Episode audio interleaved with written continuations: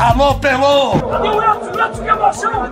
Esses negros maravilhosos. Foi Deus que quis! Mas tem o Lodum, sim. como, é, como, é que não, como é que não tem o Lodum? Segue o Baba. É isso aí, Mari. Seguindo o Baba aqui com sua honra, estamos chegando à edição de número 39 do podcast Segue o Baba, o podcast do, da editoria de esportes da Rede Bahia.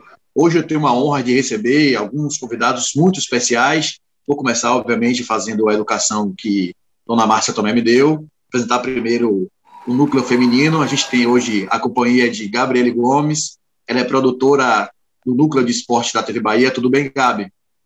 Tudo bem, Peu. Boa tarde, gente. Obrigada pelo convite. A gente tem também a presença de Tiago Pereira, que é repórter do GE. Globo aqui em Salvador. Tudo bom? Tudo bom, Tiago? Tudo bem, Pedro. Estou às ordens. Sempre que precisa, estou aqui para atender o Segbala.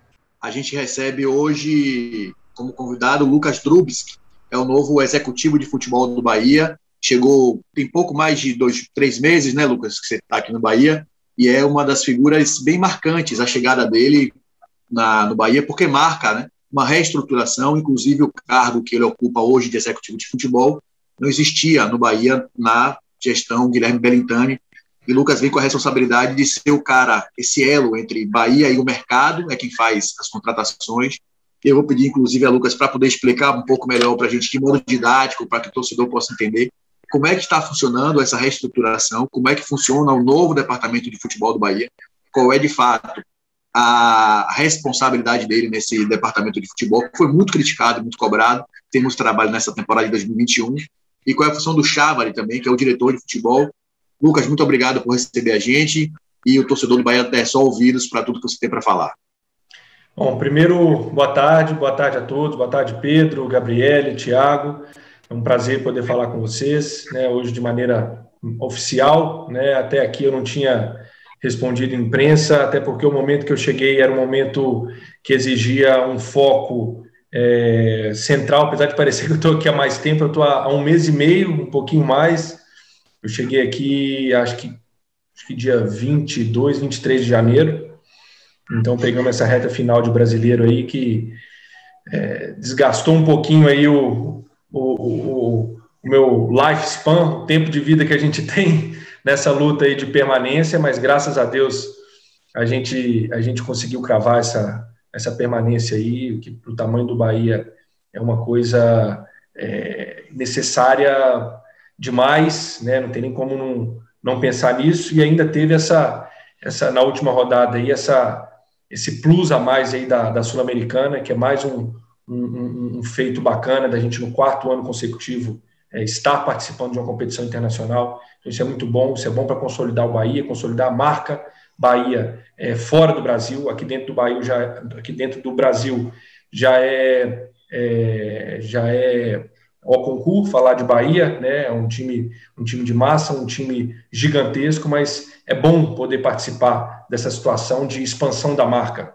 né? Expansão da marca Bahia para fora. Então, foi muito bom, muito bom essa confirmação, né? Então, é, agora, propriamente dito, a gente já pensando na temporada nova, né, e dentro desse esse novo modelo é, do departamento de futebol aqui no Bahia, que eu, eu vim fazer parte, né, quando o presidente Guilherme me fez o convite em janeiro é, e apresentou a estrutura e, e, apresentou como seria, eu não eu, eu aceitei logo de pronto, né, porque eu já via como o Bahia, isso eu deixei muito claro, é, o Bahia, pelo que tem se tornado aos longo, ao, ao longo dos últimos oito, nove, dez anos, essa escalada é, de, de estrutura, de modelo de gestão, de forma de se conduzir e é, é, formatar o futebol já enseja uma vontade absurda de qualquer profissional de futebol estar aqui. Então, quando surgiu esse, esse, esse convite,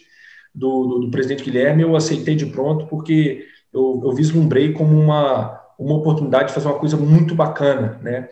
E, e, logo no convite ele já, ele, já, ele já abriu como seria essa estrutura, né?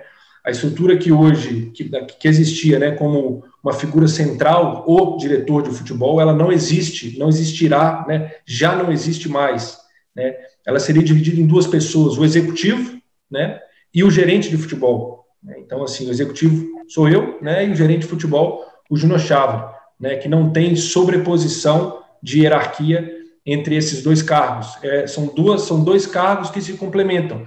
Isso tem sido uma tônica é, já há algum tempo de alguns clubes. A gente vê é, até então no São Paulo, né? A gente tinha a figura do Raí e do, do Alexandre Pássaro, a gente tinha no Palmeiras, tem, tem, temos no Palmeiras Anderson Barros e Cícero Souza, a gente tem no Inter Paulo Brax e Dave. Então, assim, é uma estrutura que vem sendo é, é, tomada por alguns clubes, que eu acho que é a, a forma certa, porque o que se exige hoje de uma figura diretiva, profissional, né, eu não estou colocando os estatutários nessa, nessa conta, o que se exige hoje é muita coisa, são muitos fatores que, que muitas vezes sobrecarregam se, é, estiver sobre a batuta de uma pessoa só. Então, nessa divisão né, entre executivo e gerente, ela, é, você consegue diluir mais né, e unificar. Você, você, você otimiza é, as, as, não só as funções, mas é, os resultados do que aquilo vão, que vão ser obtidos a partir daquilo. Né? Especificamente explicando. Estou falando demais, mas depois é, é, porque foram muitas, muitas, muitas questões para a gente falar nessa, nessa, nesse primeiro momento, mas especificando a, os cargos né, e as funções. É, ao executivo é, cabe essa, esse, essa, esse papel junto ao mercado, né, junto aos empresários, junto aos clubes, as entidades que gerem o futebol, as federações, a Confederação Brasileira, a, a Comebol, enfim, FIFA, essa, essa representatividade institucional junto às figuras estatutárias, né, o presidente, o vice-presidente, né, e é, a gestão do departamento de futebol, a gestão intra, intra e interdepartamental dentro de um departamento de futebol. Né? Essa junção de departamento médico com departamento, departamento administrativo, junto ao departamento técnico, junto ao departamento de inteligência, essa, essa comunicação né, intra e interdepartamental de um departamento de futebol também fica a cargo do executivo. Né? E essa, essa gestão do dia a dia, né, é, é, vestiário com atletas, comissão técnica, isso cabe ao executivo fazer, né? Junto a essa questão de contratações, como já falei, é, relação com o mercado, né? E cabe ao gerente de futebol, que vai ser esse complemento técnico ao executivo, né? Que vai ser esse cara que vai pensar o futebol por si dentro do clube, essa integração entre base e departamento de futebol profissional, essa prospecção de novos talentos essa montagem de elenco junto ao executivo, junto ao presidente, junto à comissão técnica, essa, esse grande foro que a gente tem feito né, é, para a formatação de elencos. Ele é o cara que vai ter essas informações mais é, ao pé da letra ali, né, para trazer é, é, toda, toda, toda essa questão de nomes junto a forma de se fazer futebol no Bahia. Então, é o cara que vai pensar futebol dentro do Bahia. E, além disso, vai ter essa, essa, essa batuta sobre o departamento de análise de desempenho também, vai estar muito colado o departamento de análise,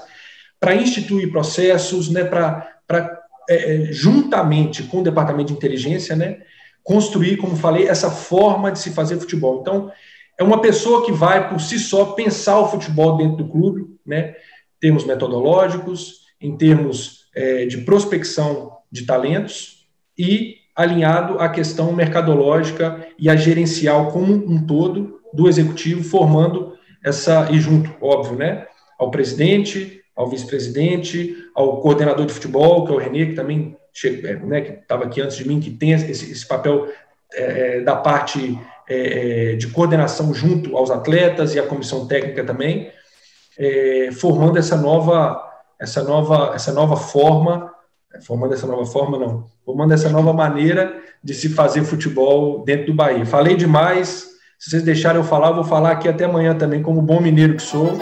Eu não tenho culpa de comer quietinho, no meu cantinho, boto pra quebrar. Vou falando até amanhã, então tomem a palavra de mim que eu não vou passar para vocês não.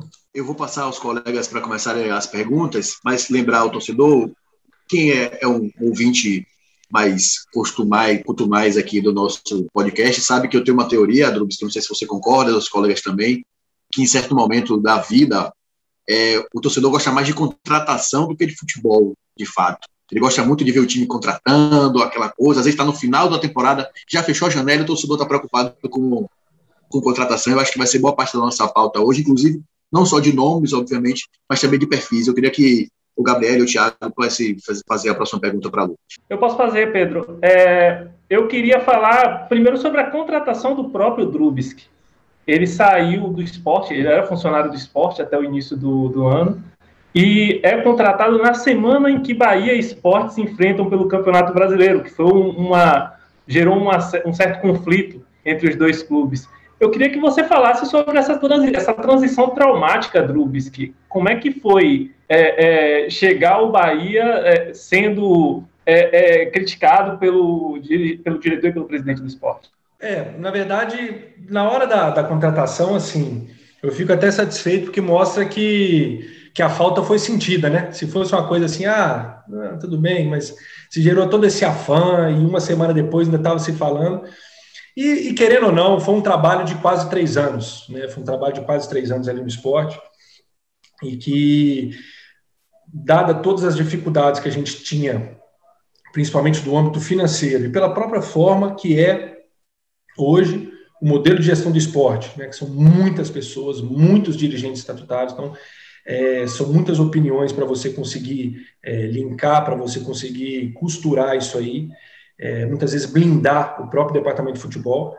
Então, assim, dada todas essas dificuldades, eu acho que foi um, um trabalho é, muito bom. E os números estão aí, né? Os números estão aí o, em termos de resultado.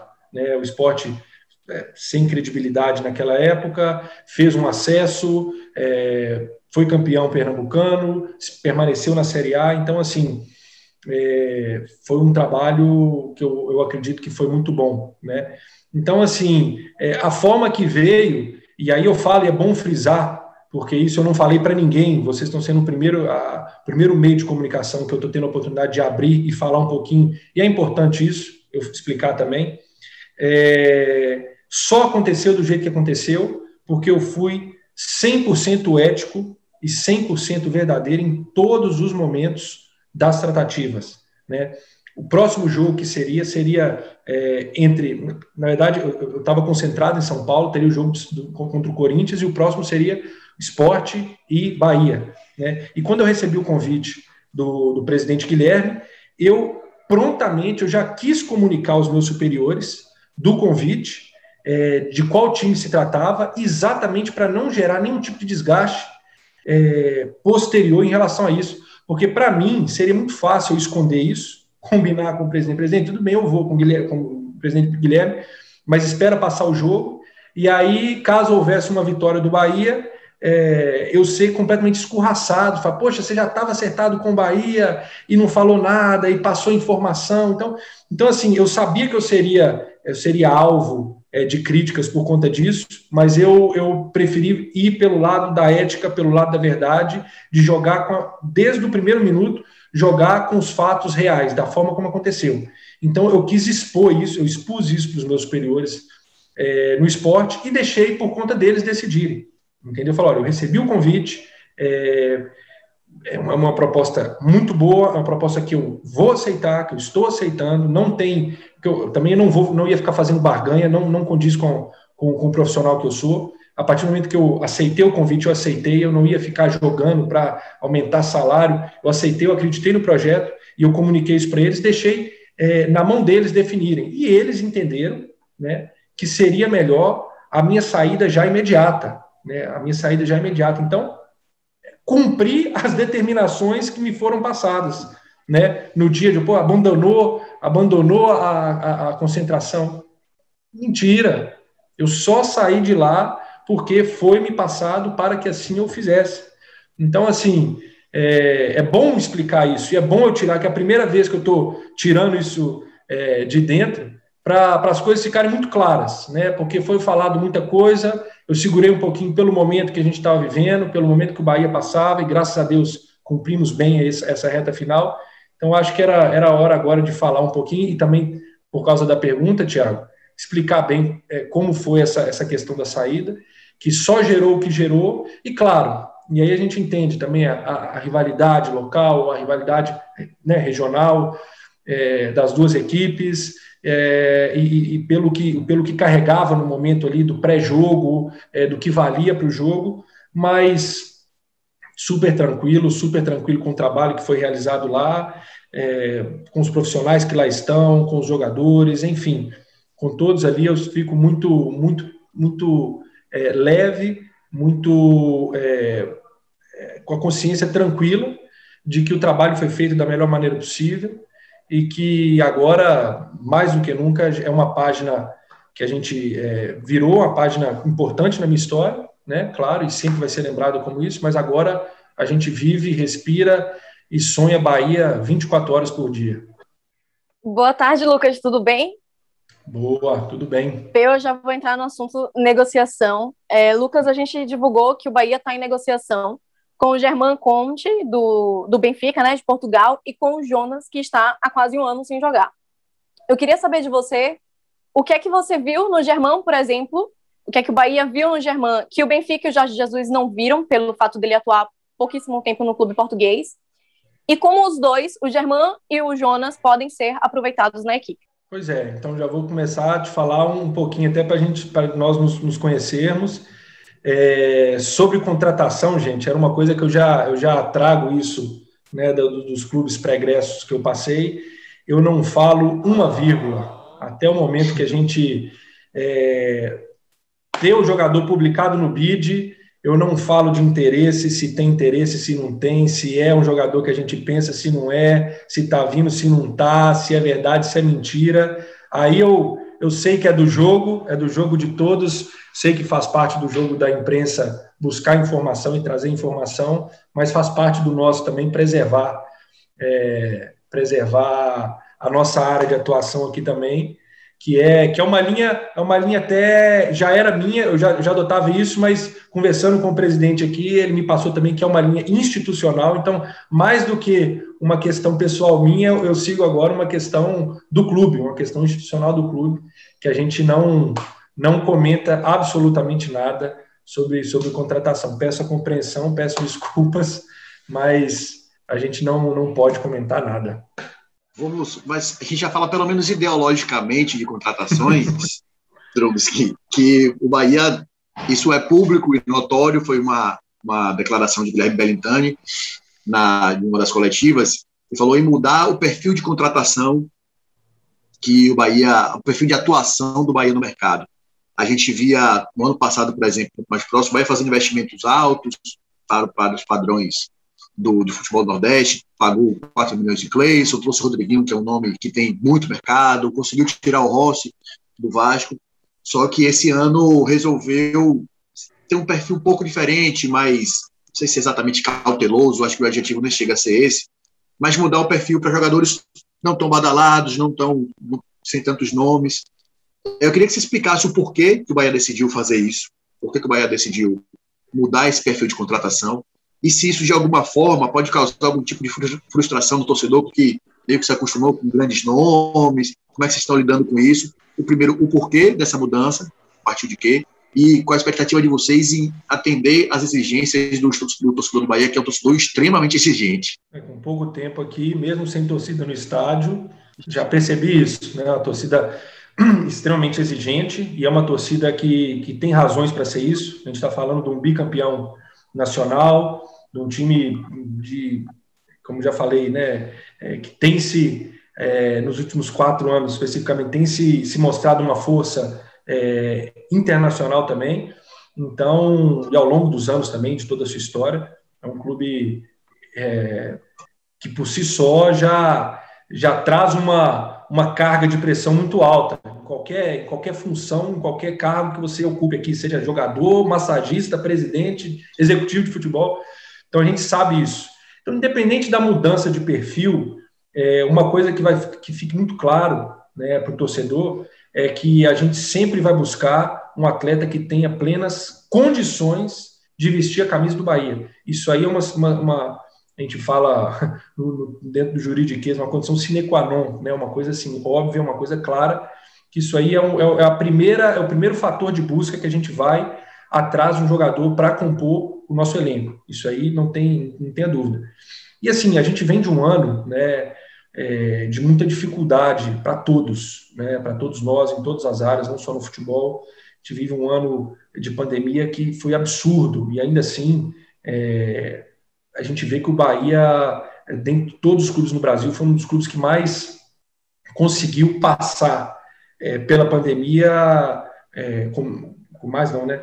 Com menos, menos é, impacto na sua linha de profissionais, né? Então, assim, o Bahia não, não mandou ninguém embora, o Bahia é, conseguiu fazer ajustes financeiros para cumprir é, a grandíssima maioria é, dos seus compromissos financeiros. Isso é uma linha que também é uma coisa que me, me, é, me trouxe muito firme para vir comprar esse projeto do Bahia, é essa responsabilidade financeira que o clube tem, que eu acho que o principal reforço que a gente pode ter sempre vai ser manter salários em dia, vai ser é, manter é, os funcionários que aqui estão é, a ponto de bala, claro, para render o melhor que se pode, e eu falo isso, funcionários, eu coloco os atletas, né, que são funcionários dentro desse meio. Então, assim, dentro dessa perspectiva de dificuldade financeira, é, não tem como se fazer grandes investimentos baseados nisso, é, porque o Bahia não vai é, dar um passo maior do que a perna e se complicar e se enforcar é, lá na frente porque isso não tem sido a forma do Bahia, do Bahia fazer futebol nos últimos anos. E é isso que tem feito o Bahia, a cada ano que passa, subir um degrau, subir um patamar em termos de representatividade é, dentro do Brasil e do mundo, enquanto clube. Né? Então, é, isso é um fator muito, muito firme da gestão, um fator muito. É, uma, uma, carta magna, por assim dizer, de importância na gestão, que é essa responsabilidade administrativa e financeira do clube. Então, baseado nisso, a gente tem que a gente tem que ser mais criativo, né? E por isso até essa mudança do departamento de futebol, essa forma de se fazer, essa forma criativa, né, de, de mudar o que estava sendo feito, para a gente fazer coisas criativas. E dentro disso está, óbvio, uma montagem de elenco competitiva, com jogadores que, como falei, vão ter a condição, a gente, a gente vai brigar sim por isso, jogadores que tenham condição de vestir a camisa do Bahia com hombridade, sabendo que é vestir a camisa do Bahia, dentro de uma, de uma realidade financeira que a gente, que a gente possa fazer.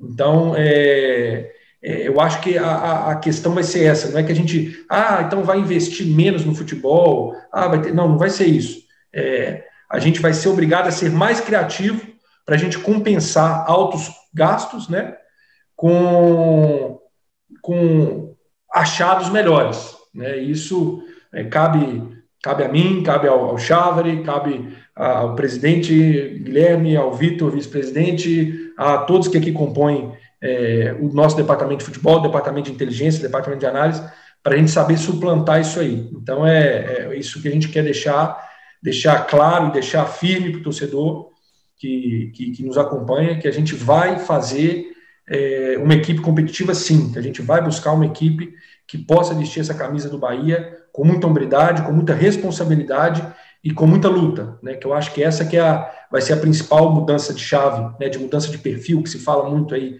né? Que tem falado novo perfil, novo perfil. É isso, são jogadores que vêm, que vão vestir a camisa com muita hombridade, com muita luta, com muita garra, é, para que a gente possa conquistar os, os nossos objetivos na temporada, que não, não são poucos. Lucas, é, fazendo o dever de casa aqui, eu me deparei com um texto do repórter Vinícius Nascimento, no blog dele, é, falando sobre as, as mudanças no departamento de futebol do Bahia, e ele pontua que no esporte você estava mais ligado, você era um elo entre os jogadores e a diretoria, você estava mais acostumado a, a, fazer esse meio de campo do vestiário. É, e no Bahia você assume outras funções. Eu queria que você é, é comentasse como é que está sendo é, é, adentrar nessa, nesse mercado do futebol em que cada um quer o seu quinhão, é o empresário defendendo a parte dele, é o outro clube defendendo a outra parte. Como é que está sendo? Como é que você está encarando esse desafio? Eu, na verdade, no esporte, eu era o executivo de futebol do esporte, então isso cabia a mim também. A diferença é que lá no esporte, essa responsabilidade ela era dividida entre todos os diretores estatutários, além do presidente, é, essa questão de montagem de elenco. Então eu não estou fazendo nenhuma função, ah, agora ele vai vir para uma nova função. Não, eu já fazia essa função essa função de mercado, essa função, senão o presidente Guilherme seria doido de pegar uma pessoa, de trazer para um cargo tão importante que não tivesse uma experiência minimamente satisfatória. Né? Então, é que lá no esporte é, é, é, é uma estrutura mais, é, muito enxuta, então eu fazia mais coisas, né?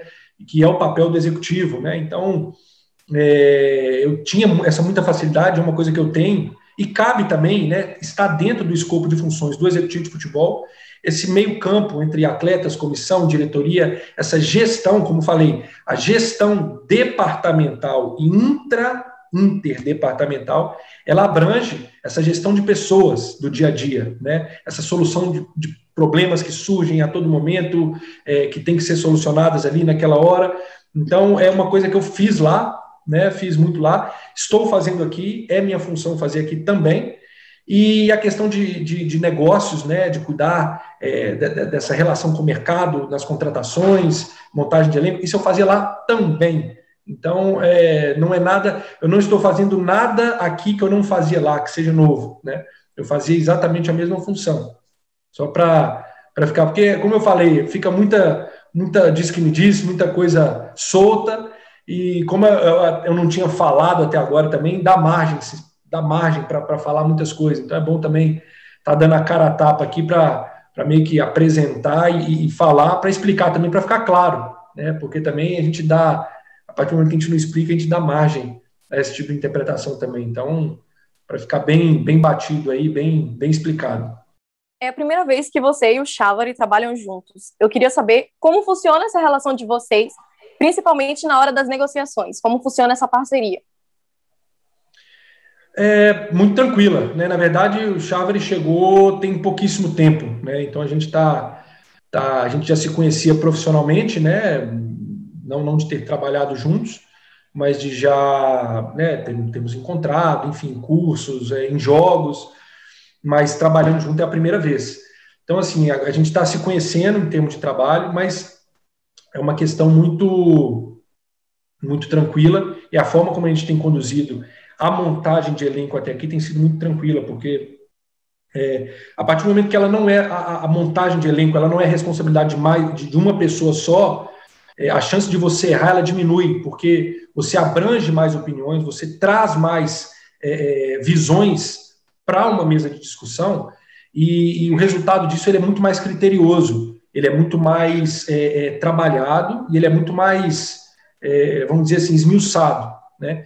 Então, dentro de uma da, da, do nosso foro de debates, né, que participam eu, participa Chávari, participa Dado, participa o nosso departamento de análise, participa Renê, participa Guilherme, presidente, participa Vitor, vice-presidente, às vezes um pouco mais, às vezes um pouco menos, mas a gente, de, de, de todo esse, esse, consenso, a gente vai é, trazendo os nomes, né? Nome para jogador, uma coisa que é, é bom até explicar para vocês. Nome de jogador, gente, chega para os profissionais de futebol, do massagista ao presidente. Indicação, contratar jogador, coisa mais simples que tem. Contratar com critério, aí é o pulo do gato. Contratar de uma forma mais certeira, de uma forma mais ponderada, esse é o, é o, é o plus, essa é a mais-valia da, da montagem de elenco.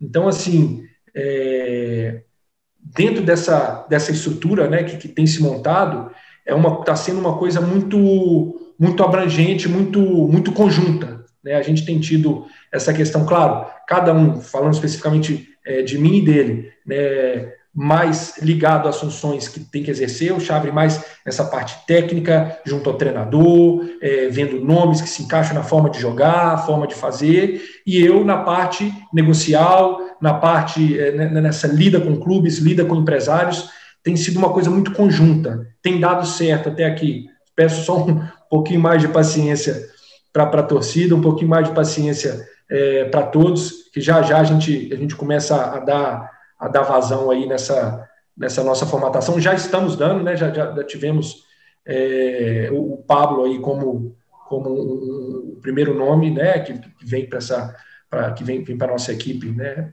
para estar à disposição tanto da equipe é, de transição para a equipe principal, são as duas equipes profissionais que a gente tem, a gente fala que é um Bahia só, aqui dentro não tem essa questão de sub-23, não, é uma equipe, são duas equipes, mas um grande, um clube só, que vai disputar as mesmas competições.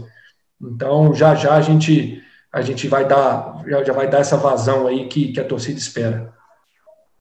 Para a torcida esperar, a torcida tem uma conta para fazer, isso são informações públicas também, para depois cobrar do Drubski e do, do Chávari do Belintani, um goleiro, um zagueiro, até três volantes, dois atacantes de beirada. Eu acho que os nomes estão muito próximos, pelo que a gente já sabe. O Dani Júnior seria o goleiro, os três volantes, Pablo é um, o Jonas o outro, o Guilherme Rende também seria o terceiro. Vamos depois a gente conseguir destrinchar sobre Rende. Mas eu queria falar agora sobre um assunto interno, é, porque você deu essa deixa sobre falar com o mercado, falar com o mercado, e foi exatamente este este termo que o Belintani falou quando falou sobre Clayson. E aí você seria o responsável por conversar com o mercado também para oferecer o Clayson. Eu queria que você explicasse como é que está a situação do Clayson e o porquê da decisão de colocar Clayson no mercado.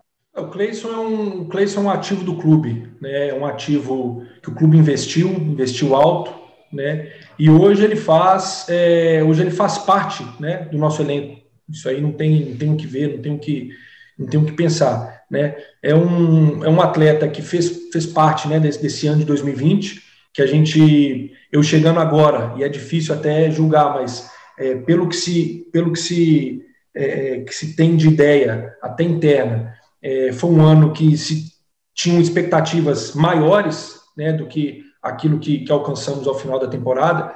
Então, é, Cleison está é, nesse bolo do que foi o Bahia em 2020, né, do que foi o Bahia como todo, como todos têm a sua parcela de culpa. Como eu falei, é difícil eu, eu chegando agora eu, eu apontar dedos do que, é, principalmente para fora, assim, ah, isso é errado, isso não é errado, foi isso aqui nós falhamos. Claro que internamente a gente a gente faz isso aí, é obrigação nossa, a gente faz esse exercício é, é, de reflexão, de correção, né, de, de, de, formatação de novas ideias, de, de, de, novas formas de se fazer o futebol no Bahia, mas é, eu coloco ele, eu não, eu, não, eu não faço essa análise individual dele, né? eu faço essa análise conjunta do ano. Né?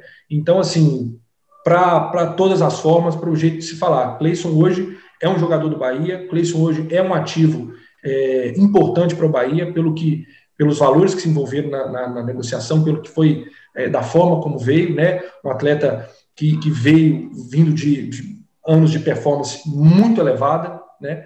Então, assim, e é uma coisa muito importante a gente fazer. Toda contratação é uma aposta. Não interessa se eu vou contratar o, vamos lá, Neymar ou se eu vou contratar o Joãozinho da esquina.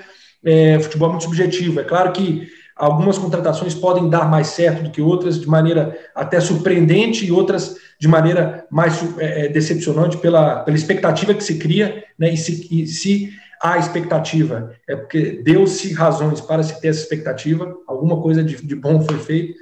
Então, é, hoje é isso, hoje não tem nada, absolutamente nada é, é, certo em relação é, à saída, nada disso certo? Cleison hoje é atleta do Bahia e é um ativo é, importante para o clube. É, deixa eu só tomar um pouco da frente de Thiago, desculpa, Thiago. É, o Beltrani falou assim que já existiam conversas em andamento e tal. Foi uma decisão que o Bahia tomou de conversar com o mercado. Pode não existir hoje essa conversa, como você está dizendo para a gente. Mas existe, existe, essa decisão. Eu queria só que você explicasse, é, acho que o torcedor quer saber isso. O Bahia investiu em Cleison. Por que, que o Bahia acha que deve procurar o mercado para recolocar, dar sequência na carreira do Cleison? Pois é, eu vou, eu vou sair um pouco dessa questão de Cleison, porque o Bahia, nessa escalada dos últimos anos, é, de cada ano que passa, subir um degrau, de, de ser um clube com mais, mais força, de mais. É, é com, com, de mais visibilidade, é, conquistando lugares melhores nas competições que disputa. É óbvio que sempre vai chamar atenção, sempre vai é, ter clubes interessados nos atletas do Bahia, porque o clube está bem, o clube vai, vai, estar performando bem. Então, isso é um movimento natural do mercado, não só do Cleison, mas a gente recebe sondagens e propostas de vários atletas nossos, de vários ativos. É natural que se tenha na cabeça é, do imaginário do torcedor, da, da, da, da, opinião pública, de que atletas que não performaram aquilo que, que se esperava dentro da percepção da opinião pública, do torcedor, é, vá ter propostas de saída, vão ter propostas enfim, é, é, é, de venda, de empréstimos, de, de, reinvestimento, enfim, isso é normal, né? E aliado ao que o Bahia, como falei, tem demonstrado nos últimos anos, dessa valorização da marca e, consequentemente, os produtos que se associam a essa marca vão ter uma valorização maior, qual sejam os jogadores, é normal ter essa, essa consulta, essa, essas, essas possibilidades de negociações, e isso é claro, isso vai ser medido é, da parte de dentro aqui, claro, de, quem gere o futebol, é, se vai valer a pena fazer, se não vai, se a gente entende como uma possibilidade é, de valoração a mais do ativo, ou se não. É, tudo isso é, aí já envolve questão, como eu falei, questão de negociações, e, e é sempre a gente, a gente prefere manter isso num foro interno, até para não, não, não expor partes ou não expor é, detalhes, enfim.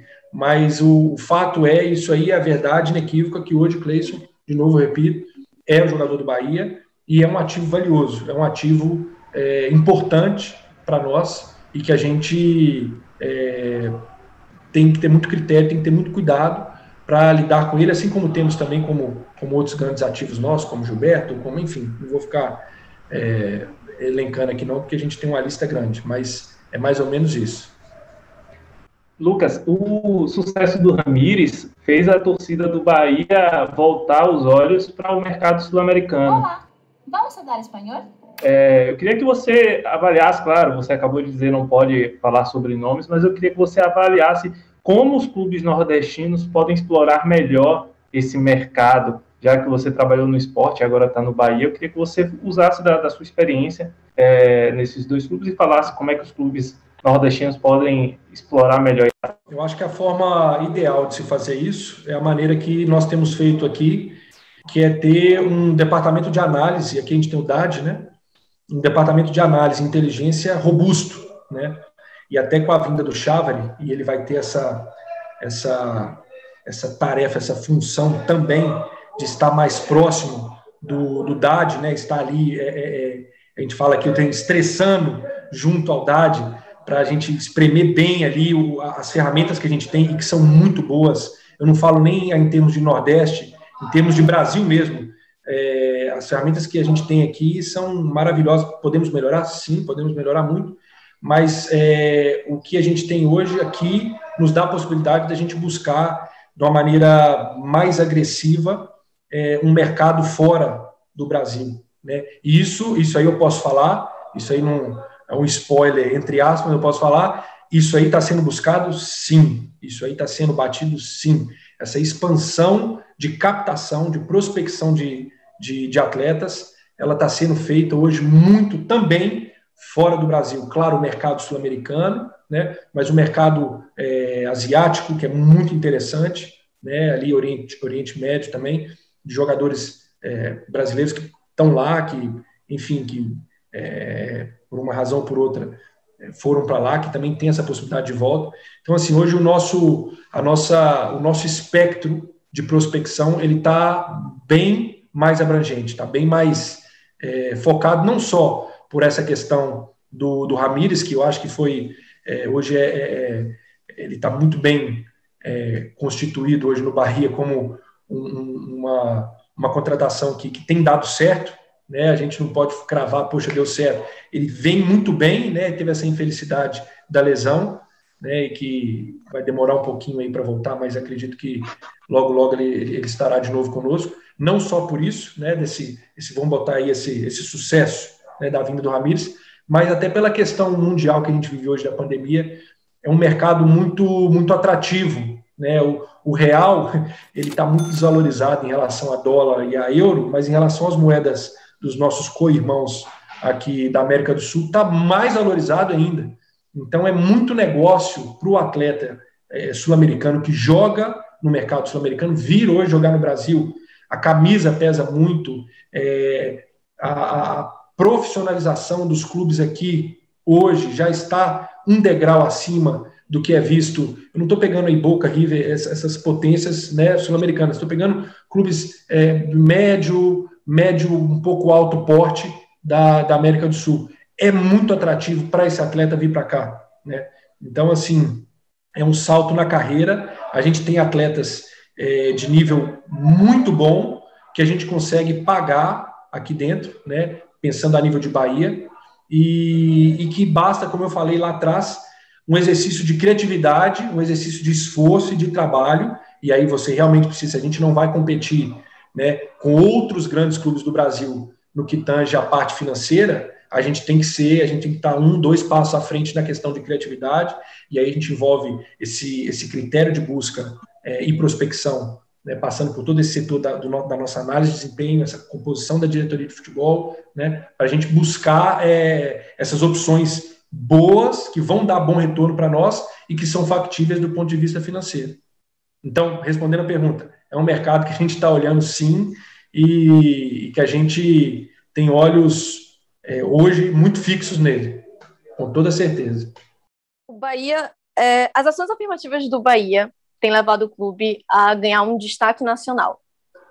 Recentemente, houve a especulação, levantaram o nome do Jean, que é o ex-goleiro de São Paulo, que foi preso nos Estados Unidos por agredir a esposa. Eu queria saber de você se de fato esse nome foi colocado em debate e, por conta da história do Jean no Bahia, se ele seria um bom nome para compor a equipe de agora.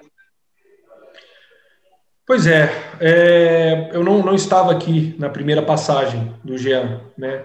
E eu não, eu não, eu não tenho capacidade nenhuma para julgar é, a vida pessoal dele. Né? Eu acho que tudo que você faz do ponto de vista fora o campo, e aqui nós estamos falando de maneira profissional, eu acho que você tem que você tem que responder por aquilo, é óbvio. Independente do grau das suas ações, elas sempre vão ter reações e as reações elas precisam vir e elas precisam ser cumpridas em relação a isso.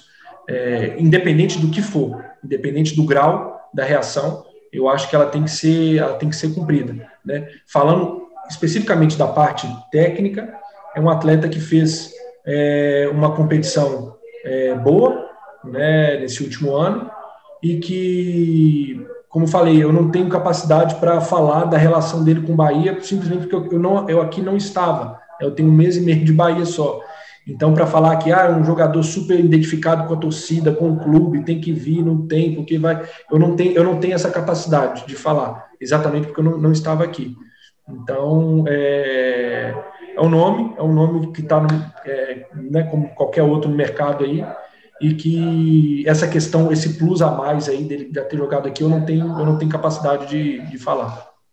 A gente chegou agora a pouco mais de 40 minutos. Eu queria agradecer ao Lucas Dubski pela disponibilidade, por estar aqui conversando conosco, conosco.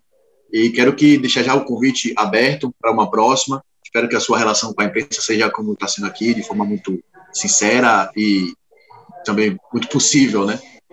Porque é sempre bom a gente botar a, a fala da diretoria do Bahia, porque o torcedor quer ouvir muito, quer saber. Queria agradecer, Drubski, já está convidado para uma próxima. Boa, eu que agradeço, me coloco à disposição dos amigos. Sou um cara muito tranquilo, de é, isso aqui não foi não foi combinado, não foi nada. Eu sou um cara aberto, sou um cara tranquilo, um cara de, de fácil lida e de fácil conversa. De novo, como bom mineirinho que sou. Eu não tenho culpa de comer quietinho no meu cantinho. Né? Mas é, só agradecer, agradecer a, a receptividade de vocês. Espero a gente poder trocar várias, várias resenhas dessa com um nível excelente de, de conversa mais vezes e, e sempre vou, vou, vou, estar sempre à disposição de vocês para a gente, sempre esclarecer algumas questões que possam estar controversas, claro, dentro da, da possibilidade do, do, do, assunto, do que pode ser dito, do que não pode, mas é, a ideia é sempre manter essa, essa relação cordial e de respeito com a imprensa sempre, sempre. Obrigado mais uma vez e um abraço a todos. Queria agradecer também a Gabi, Thiago, obrigado amigos pela presença. Obrigada, gente. Eu espero mais convites. Eita, minha bateria. Errou! tá me ouvindo? Pronto. Eu espero aparecer mais vezes aqui. Foi um papo bem legal e só tenho a agradecer. Agradeço também, pessoal. Uma honra estar conversando com vocês. Um papo de ótimo nível aqui com o Drubski. É, vamos para a próxima. Vamos manter esse nível, vai ser difícil, hein, Pedrão? É difícil. A gente costuma ter um nível alto. Quem está acostumado a ouvir o podcast Segue Barba sabe disso. Queria agradecer, vou encerrar por aqui, porque senão o nosso editor, Rafael Carneiro, acaba depois podando a gente. Pedro, você mora no meu coração. Agradecer também a Rafael Santana, que contribuiu com o roteiro dessa semana. O podcast Segue o Baba nas principais plataformas toda sexta-feira. Um abraço, até a próxima. Alô, Pelô! Esses negros maravilhosos. Foi Deus que quis! Mas tem o Lodum, sim. como, é, como, é que não, como é que não tem o Lodum? Segue o Baba.